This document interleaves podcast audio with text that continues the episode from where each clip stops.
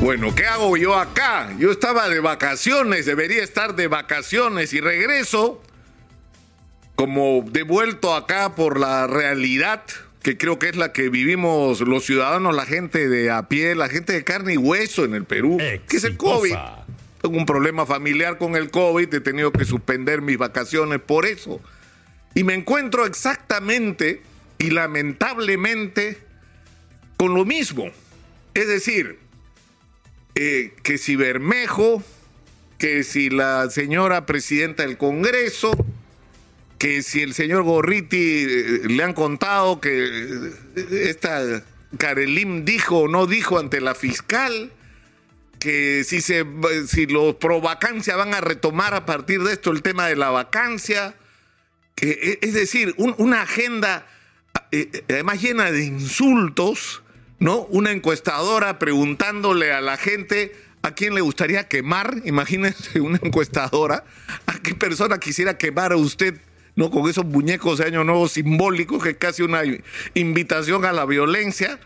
Es decir, estamos mal, estamos mal y no dejamos de, de entender que hay una enorme desconexión entre la agenda de nuestra clase política y los problemas de los ciudadanos, que son los problemas del Perú. El primero de ellos es el COVID, es un tema serio, esto no se ha terminado ni de lejos, ni de lejos. Una persona contagiada en una reunión sin mascarilla, sin ventilación, contagia a otras personas.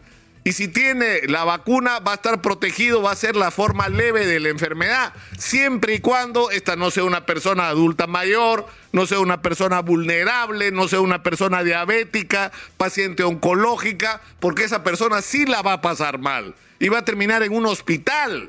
Entonces la guerra contra el coronavirus no ha terminado. Estamos a la mitad de la batalla y hay que entender esto.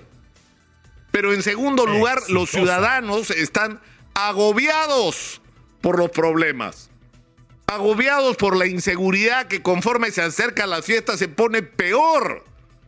Pistoleros por todos lados. Ya no solamente para robarle celulares a la gente, sino lo que tengan encima. Eso es lo que está viviendo cotidianamente el ciudadano, un agobio de inseguridad que se suma a la crisis económica que tampoco ha terminado ha habido un lento proceso de recuperación, pero ¿de qué? De eso que somos, un país donde la inmensa mayoría de personas no solamente trabaja en micro y pequeña empresas, sino son informales. Gente que no sabe lo que son vacaciones. Gente que no tiene derechos sociales. Gente que no tiene ninguna capacidad de ahorro, que viven al día, que si no chambean hoy no comen mañana. Es decir, esa situación es la que viven la inmensa mayoría de peruanos. Y los problemas de la realidad de la salud pública. Porque la crisis del coronavirus y los méritos que tiene el Ministerio de Salud de haber hecho lo que está haciendo desde hace meses, construyendo una muralla contra el coronavirus, no nos puede hacer olvidar que la situación de la salud pública en el Perú es catastrófica. Era catastrófica antes de la pandemia y sigue siendo catastrófica hoy. Es una agenda pendiente. Y encima tenemos el problema de, las bambas, es decir, deberíamos estar, porque tiene que ver una cosa con la otra. ¿De dónde, me provoca decir algo más grueso, pero de dónde diablos, o sea, me voy, eh, espíritu navideño voy a tener, voy a bajar el octanaje de mis expresiones.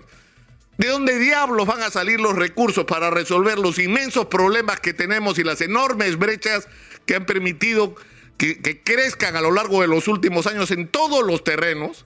Tenemos brechas de salud, brechas de educación, brechas de infraestructura, de acceso a servicios básicos, gente que vive en, en, condiciones infrahumanas. Hay déficit de agua potable, de desagüe, de conectividad, ni les digo, lo hemos sufrido todos. ¿De dónde diablos va a salir esa plata? De la minería en primer lugar, pues. Es una prioridad.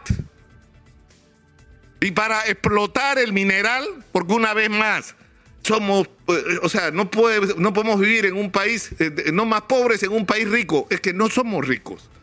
No somos ricos. Podríamos ser ricos si hacemos las cosas bien.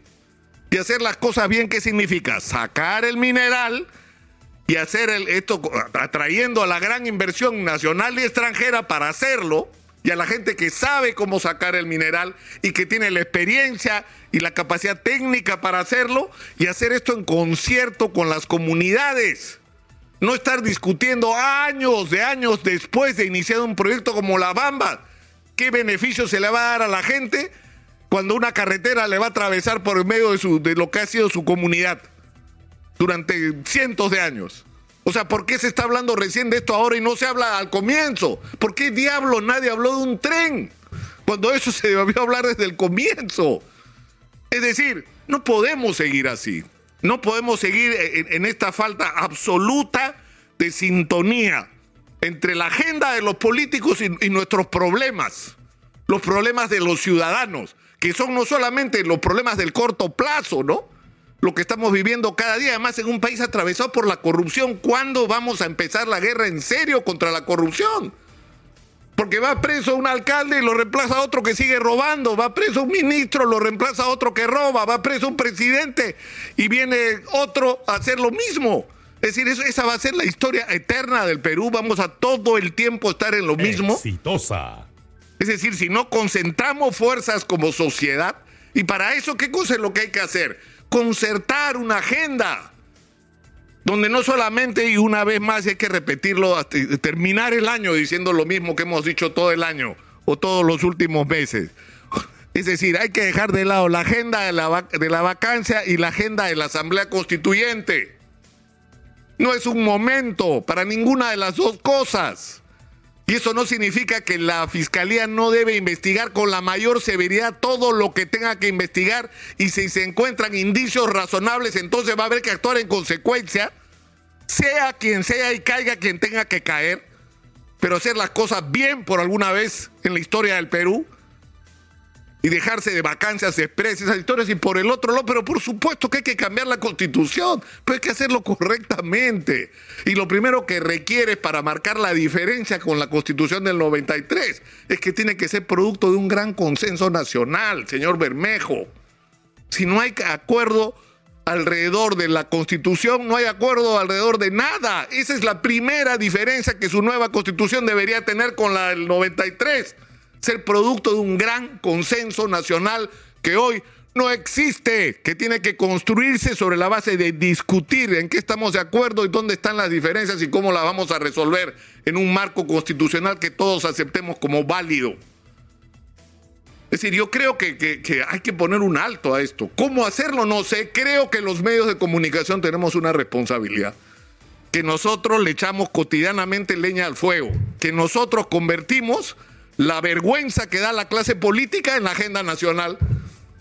O sea, nuestros titulares tienen que ver con eso, nuestras noticias tienen que ver con eso. Bueno, nosotros estamos tratando hace rato, y por eso nos llamamos la voz de los que no tienen voz de esa agenda, de tratar de poner la agenda de la gente sobre la mesa y no la agenda de los políticos.